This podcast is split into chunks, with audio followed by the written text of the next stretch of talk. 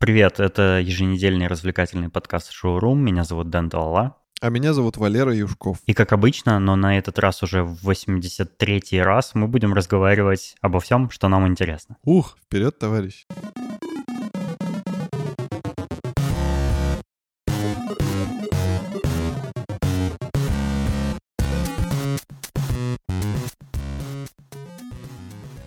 За что ты любишь компанию Xiaomi? Я люблю компанию Xiaomi за то, что у них супер адекватные цены при качестве почти что равном Apple. Вот так вот. Это громкое заявление, на мой взгляд, но да, по сравнению с многими другими китайскими компаниями, качество их девайсов действительно намного выше. И да, ты прав, мне тоже нравится, что у них такие цены демократичные. И они этим как раз дизраптят рынок, то есть подрывают э, устоявшуюся модель и делают действительно хорошие устройства по довольно низким ценам. Это вот как раз в этом и заключается подрыв, потому что обычно либо если цена низкая, то и товар отстойный, низкокачественный или там какой-нибудь устаревший по характеристикам, либо если характеристики хорошие, то товар дорогой. А они делают вот как-то как так удачно, что у них и хорошо и там, и там. Они недавно провели презентацию какую-то очередную, где очередные какие-то непонятные смартфоны показали, которые, конечно же, в России будут супер популярны из-за вот этих двух факторов. Но нам это не очень интересно. Ну, потому что мы не пользуемся андроидами, но там было кое-что интересненькое на презентации, а именно телеки. Я О. как-то, не знаю, полгода назад я подумал, хм, а не купить ли мне новый современный крутой телек? Ну, я и так его и не купил, потому что я не нашел ничего, чтобы удовлетворило моим требованиям. Но вот в этот раз они как раз такие телеки показали, которые я бы с удовольствием купил, но уже не буду. А, они показали два, две модели, Оба с разрешением 4К, один 50 дюймов диагональю, а другой 65 дюймов диагональю. Они оба на Android TV 9 версии, э, там всякие смарт-функции, все такое, очень, очень современные и модные телеки, плоские. И что интересно, 50-дюймовая диагональ, 50-дюймовая модель стоит 30 тысяч рублей, там чуть меньше, 29 990 или что-то такое. А 65-дюймовая 50 тысяч рублей. Что насколько я помню, невозможно ниже. То есть э, это самые дешевые из 4К телеков на рынке. По крайней мере, когда я вот полгода назад искал, я ничего подобного не находил. 50 дюймов, вот 65 дюймов — это слишком большой телек. То есть я, наверное, такое не хотел бы, потому что, наверное, очень большая комната нужна, чтобы достаточно далеко от такого телека сидеть, чтобы прям не впритык, чтобы не вертеть головой, когда ты смотришь э, по разным углам на таком, на таком дисплее. А вот 50 дюймов — это вполне подходящая была бы для меня диагональ.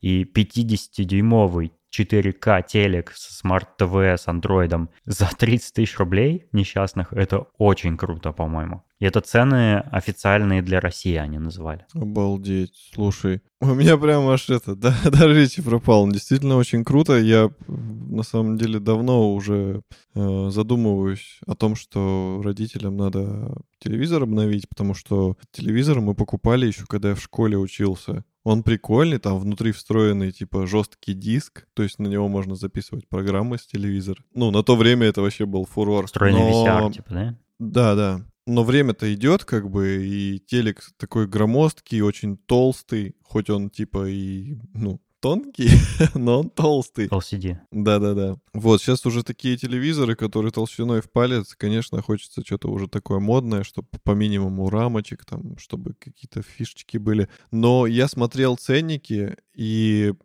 елки-палки, за какой-то вшивый Samsung, который размером как мой монитор на 24 дюйма, там просят какие-то космические деньги. Телевизоры, которые еще больше, они стоят уже там от 50, от 60, от 100, там какие-то вообще невероятные ценники, и причем непонятно из чего они вообще исходят, потому что, допустим, стоит один телевизор и другой телевизор. Внешне они одинаковые, но у одного ценник 50, у другого там 200. И я стою и думаю, а, господи, как понять, что делать? И хочется просто реально простого решения. Да, у них очень большая наценка ни за что бывает, наценка за маркетинг. Э, у те, телеки это вот как раз из того класса девайсов, где ты очень много переплачиваешь ни за что. Во-во-во, очень хочется простого решения. То есть, знаешь, я прихожу, и вот как у Apple, да, и как у Xiaomi, собственно. Я прихожу и такой, я хочу большой телек, недорого. Ты видишь телек, и покупаешь его. То есть ты не стоишь такой, вот так, это Samsung, это LG, а чем они отличаются, а почему так много, и, а почему такая разница в цене? У тебя мозг ломается. Хочется просто прийти, увидеть красивый девайс с хорошими характеристиками, адекватной ценой, купить его и уйти счастливым, а не испытывать какой-то нереальный стресс при всей этой ситуации. Кстати, что еще важно, телеки действительно современные довольно тонкими становятся, а это значит, что они еще и легкими становятся. Их очень легко просто поднять, например, чтобы протереть пыль. Э, я когда-то это недооценивал качество, но Сейчас уже такие телеки, что ты просто его приподнимаешь за одну сторону, протираешь пыль, потом приподнимаешь за другую сторону, протираешь пыль с другой стороны. Это прикольно. Но вообще... А когда не нужен, даже... сворачиваешь в рулон и убираешь на полочку.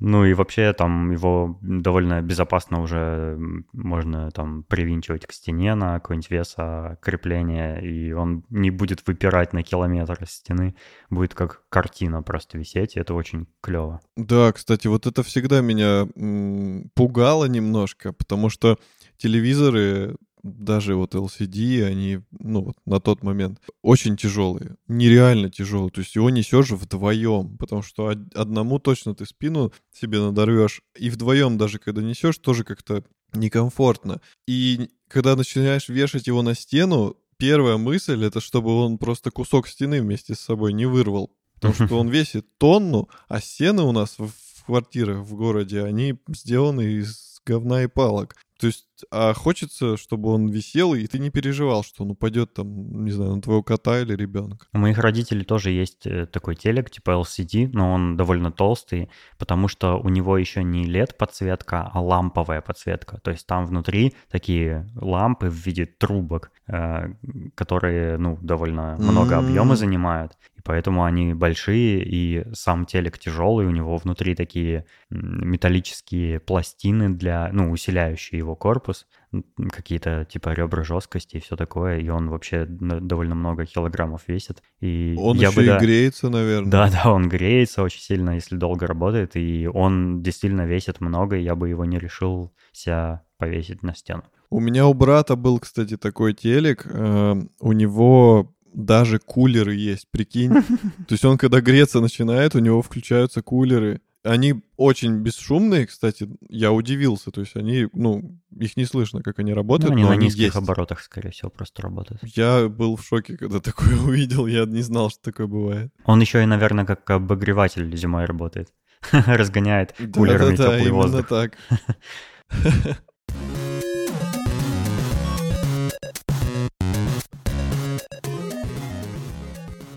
Тут новость недавно такая прикольная была, ну как недавно, может пару недель назад.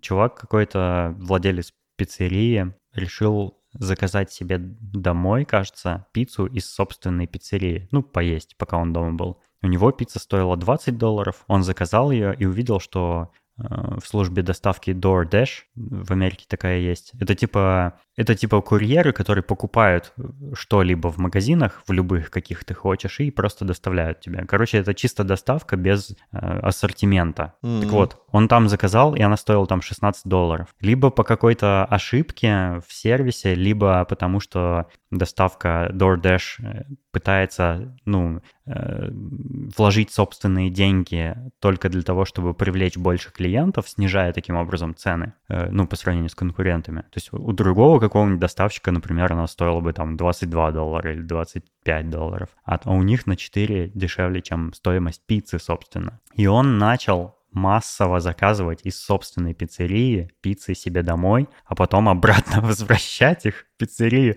и, и, ну, и кажется, продавать э, сразу после этого типа покупателям уже, ну, там отправлять на доставку. И он таким образом заработал сколько-то там, ну, там какую-то значительную сумму на, на вот этой разнице в цене пиццы. И... Находчивый парень. Все СМИ об этом написали, и сейчас компания DoorDash судится с владельцем этой пиццерии за ну, вот такое вот использование уязвимости в их ценах. Интересно, чем это все закончится. Сейчас еще пока идет э, всякое, всякое разбирательство, но вообще это прикольно. То есть э, если они не по ошибке так делали, то он, в общем-то, ну, ну, как мне видится, имеет право так делать, почему нет? И это интересная лазейка делать деньги просто из воздуха практически. Ну, кстати, да, я считаю, что он ничего криминального не сделал. Ну, там может быть какая-нибудь статья в законодательстве США про недобросовестное использование там чего-нибудь, и ну, там наверняка у компании DoorDash тоже есть какие-нибудь свои умные юристы, вот. Но в итоге я буду следить и, может быть, сообщу потом если услышу новости, чем закончилось все.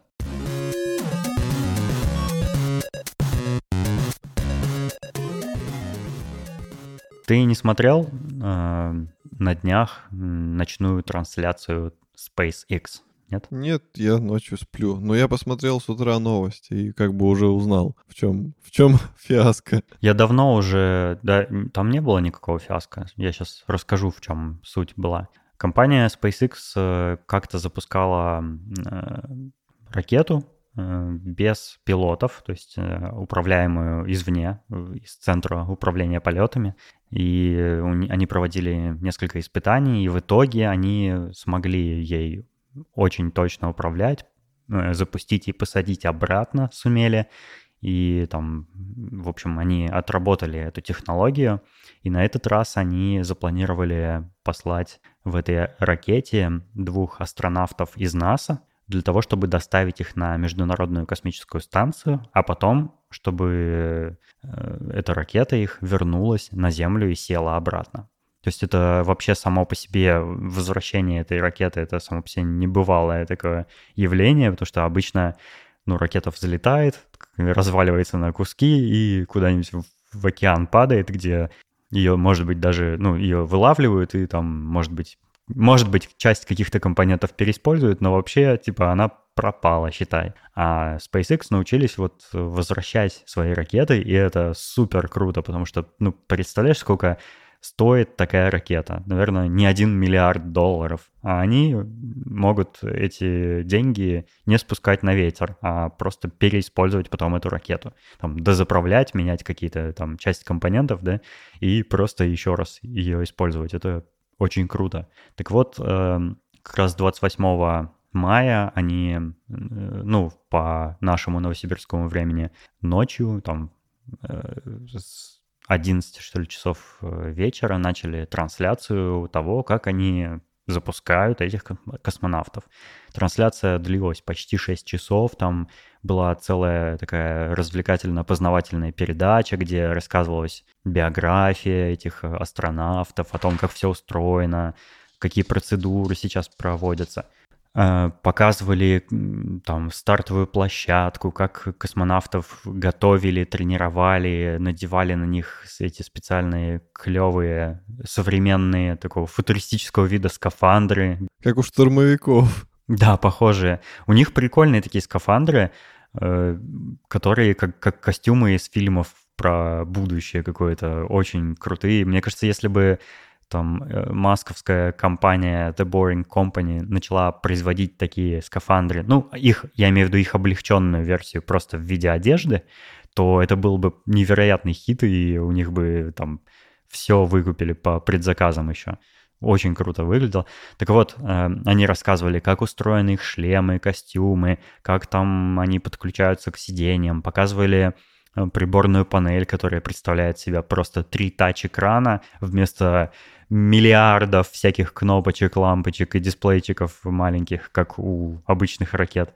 Все-все-все рассказывали, и э, по пути э, этого, ну, по ходу этого рассказа, там как бы центр управления полетами готовился к запуску, и их привезли, посадили в ракету, значит, они там проверяли погоду, все благоприятные условия, все в порядке, типа все системы в норме, и буквально уже там за минут 40, что ли, до предполагаемого зап запуска запланированного.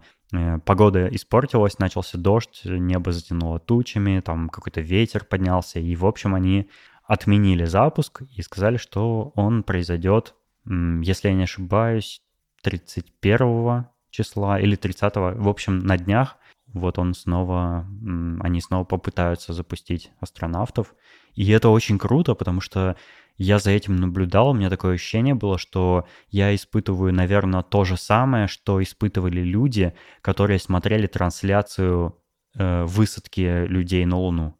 Это что-то потрясающее. То есть ну да, у нас происходят всякие космические полеты, и все привыкли видеть какие-то фрагменты видеозаписей космонавтов, которые плавают в космических кораблях в невесомости, играют с шариками водички, там бросают в невесомости всякие предметы, и, ну, э, трюки всякие показывают.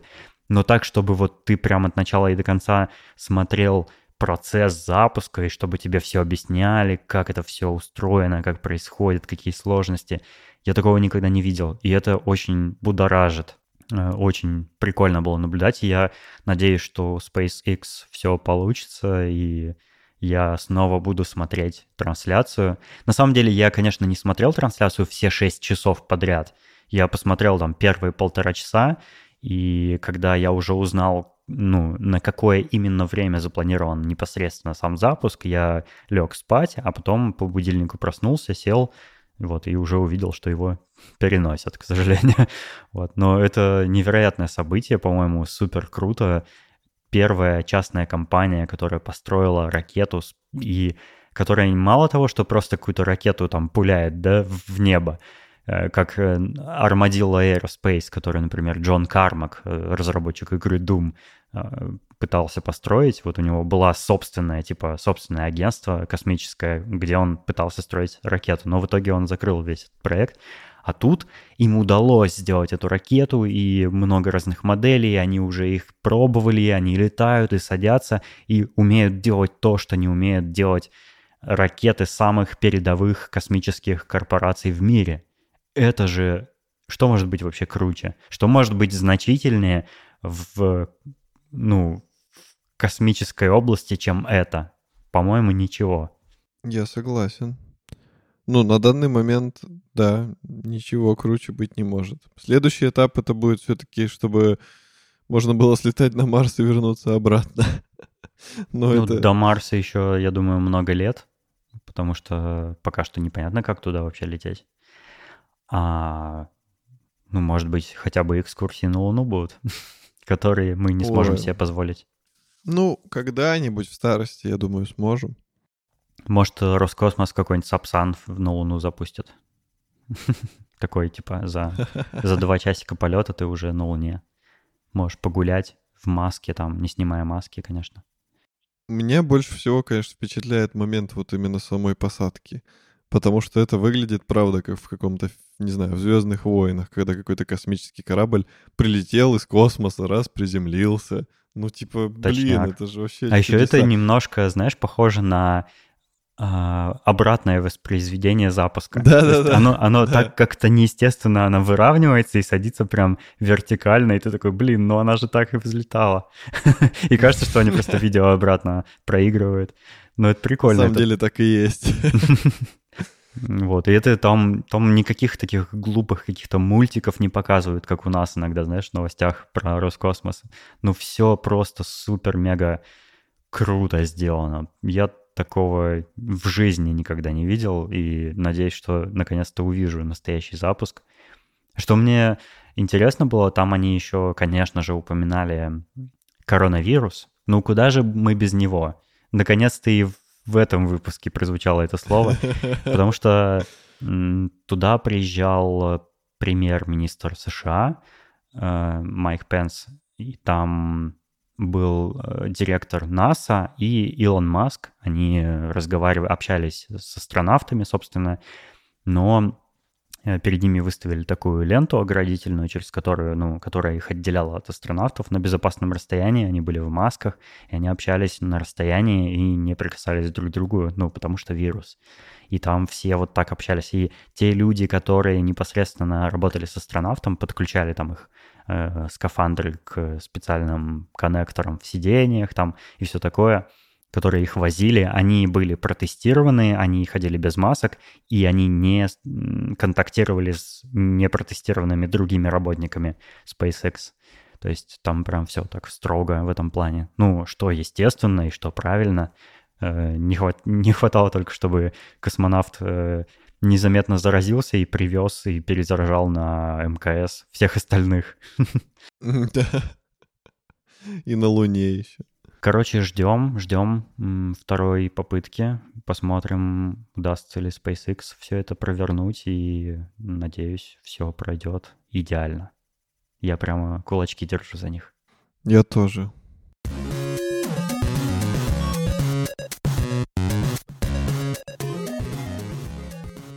Я недавно смотрел, я опять пересмотрел кучу всяких фильмов, но Ничего такого, что порекомендовать я, наверное, не посмотрел в итоге. Ну, просто какие-то проходные, знаешь, фильмецы и сериальчики посмотрел.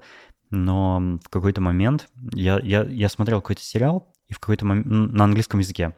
И в какой-то момент я понял, что я смотрю его с субтитрами русскими, и я читаю их и пытаюсь и смотреть одновременно и на происходящее, и читать их, и понимаю, что мне субтитры так мешают, я отключил субтитры просто на английском начал смотреть.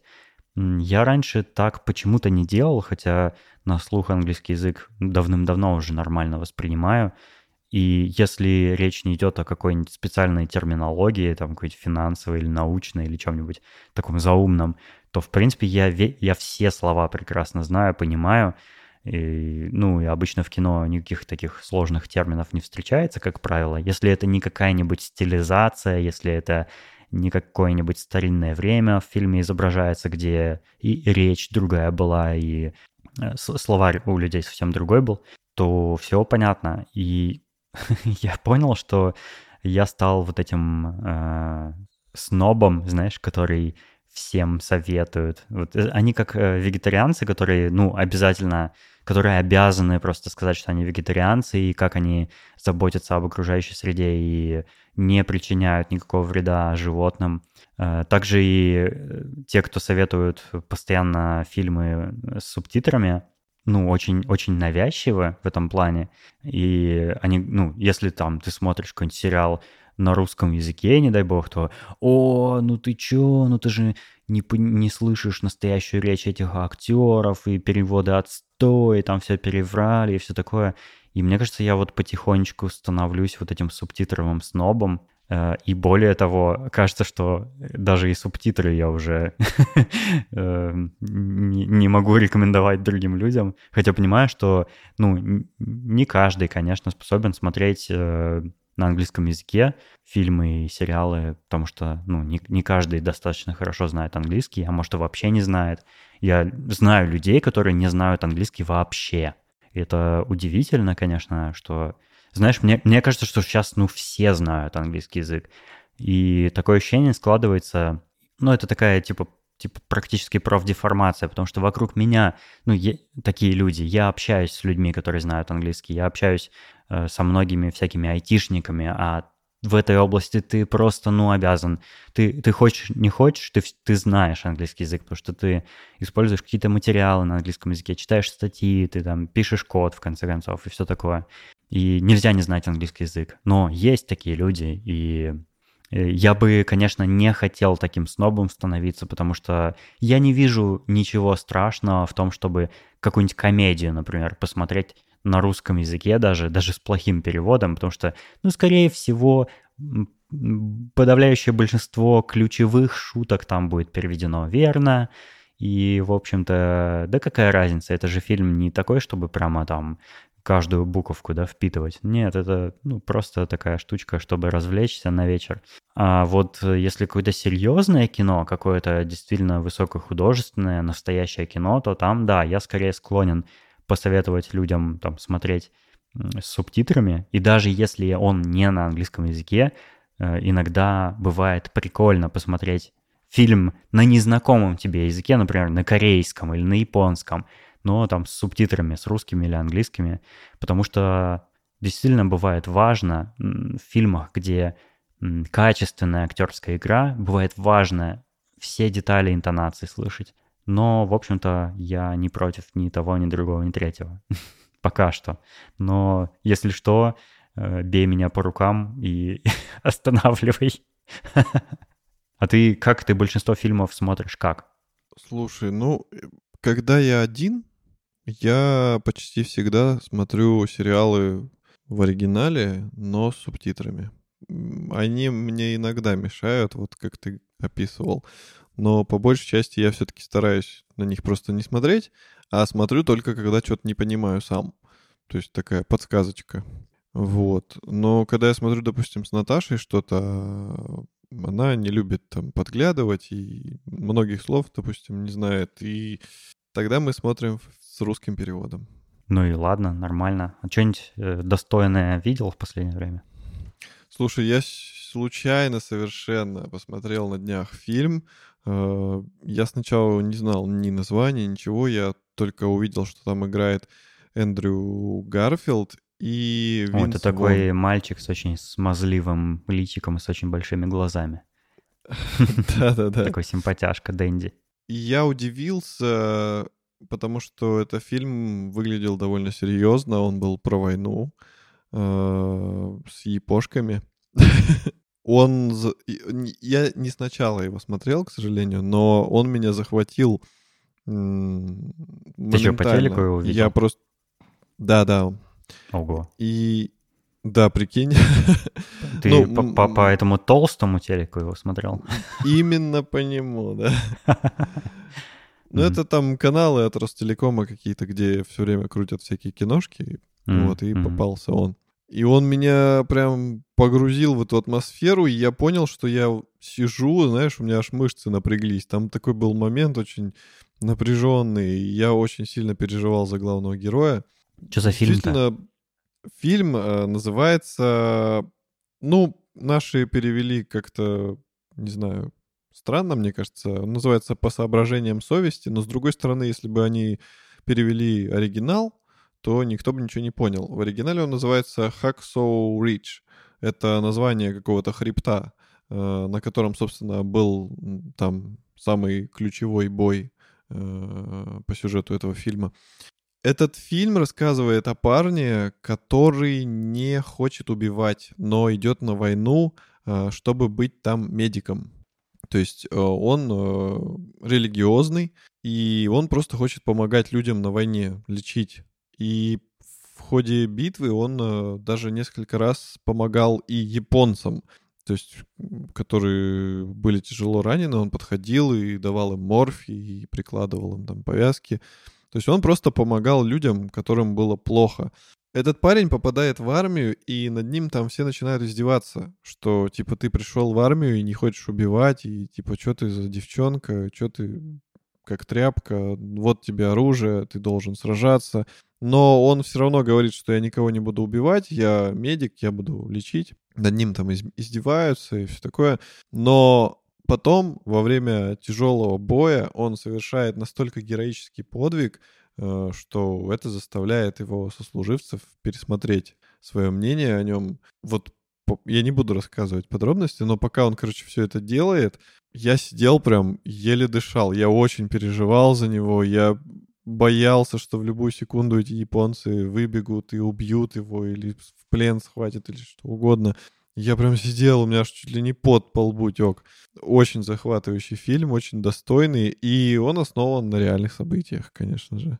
И это очень круто, потому что в конце показывают э, этого мужчину, он там дожил до старости, до 86, до 86 лет, э, и он рассказывает как бы о своем, ну, что, что он испытывал, какие эмоции, он рассказывает все вот эти события, которые в фильме показаны. То есть можно еще и не только увидеть это в художественной форме, но и услышать как бы из уст реального человека, который это пережил, посмотреть в его глаза, посмотреть, как он себя ведет. Это, ну, это прикольно. Мне нравится, когда в фильмах, основанных на реальных событиях, так делают. Я рекомендую посмотреть этот фильм. Это фильм 2016 года, режиссер Мел Гибсон. Я считаю Мел Гибсон красавчик, потому что я смотрел «Страсти Христовы», я смотрел что-то еще из его режиссуры, и он молодец. Он, конечно, старый, старый нацист какой-то, какие-то там националистические скандалы, кажется, с ним были связаны, но э, зато он еще хороший он режиссер. Бил. Да, да, да. Он, как это, мезогиния, да, называется,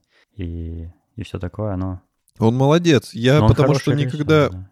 Да, я никогда э, не восхищался его актерской игрой. Он как бы такой, ну, из разряда типа боевички, что-то такое, там, романтические комедии.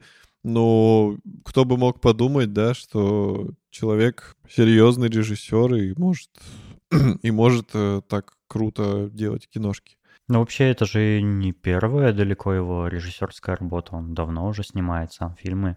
Ну, это такой, мне кажется, естественный путь развития актеров, когда ты актер и чувствуешь, что наступает та пора, когда тебя уже, ну, как-то, ну, типа ты приелся зрителям, и вообще уже новое поколение растет, да, которое уже не помнит твоих легендарных работ, то ты переключаешься на другие специальности, типа режиссура, продюсирование там и так далее, или, может быть, может быть даже сценарий. Вот. А, но это, это хорошо, что талантливый человек не пропадает и может нас удивлять всякими классными фильмами. Да, а Эндрю Гарфилд, э, я его видел на самом деле только в фильмах про Человека-паука, вот эти две части, где он снялся, которые мне абсолютно не понравились, они mm-hmm. были ужасными. И я думал, фу, сейчас он начнет, как в Человеке-пауке, там какое-то смазливое личико делать. Но нет, он э, хорошо играл, то есть там были эмоции, был страх, были слезы. Единственное, что смущало, это у него по ходу фильма прическа была почему-то всегда очень хорошая. Даже когда он там, ну, таскал людей э, с поля боя, весь в крови, грязный, а волосы лежали так, как он будто бриолином их начесал, и они такие все красивые. Вот, но он в молодец. В белом пальто есть, стоят. да, он меня э, как бы он вернул мне веру в себя. Он вернул мне веру в него. Так. Короче, он очистил свое имя после Человека-паука, и он, э, ну, он умеет играть. Молодец, короче, парень. Круто. Я смотрел Hacksaw Ridge, и он мне тоже понравился когда-то, но это было очень давно. По-моему, еще да, это было еще до того, как я вообще подкаст начал делать, поэтому, ну, очевидно, он не попал в рекомендации. Теперь попал. Все хорошее рано или поздно окажется в шоуруме, так что не переживайте. Все хорошие фильмы мы здесь порекомендуем когда-нибудь. Особенно учитывая, как Денис смотрит фильмы по 500 в день, то мы точно порекомендуем все. Я тут э, на днях э, узнал одну интересную новость, которая побудила меня пересмотреть один замечательный фильм под названием «Битлджус».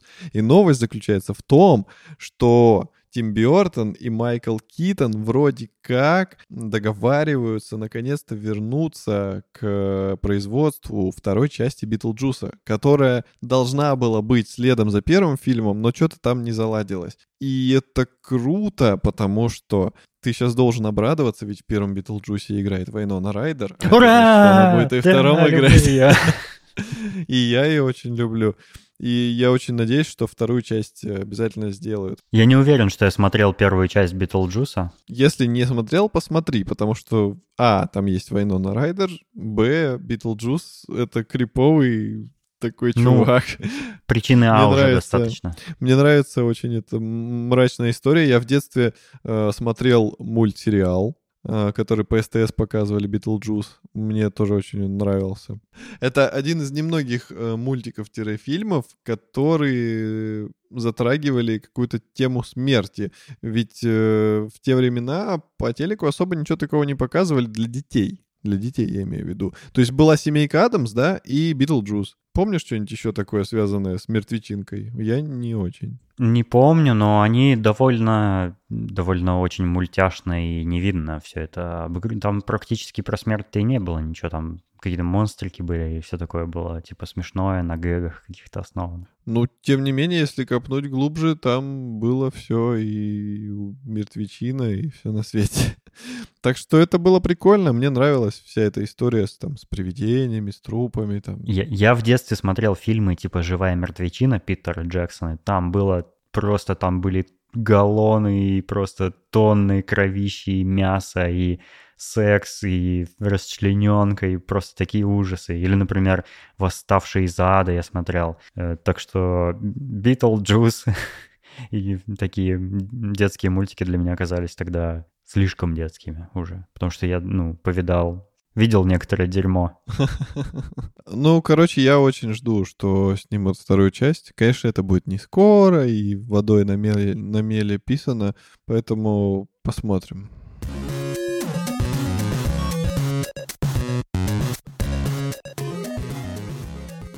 Вот такой сегодня у нас коротенький выпуск, но и тем особо нет интересных, кроме там SpaceX какого-нибудь. Так что э, до встречи на следующей неделе надеюсь. Да, спасибо большое нашим патронам э, Петру Филимонову, Саше Младинову и Марату Сайтакову. Они поддерживают нас, а мы дарим им разные фоточки и видосики на нашем Патреоне. А также заходите в наш уютный и теплый чат в Телеграме, где мы можем поболтать на любые темы. Ну и наставление э, в конце хотел бы сказать э, Помните, как э, Мухаммед Али сказал «Порхай, как бабочка, жаль, что ты приемный». Всего вам доброго. Пока.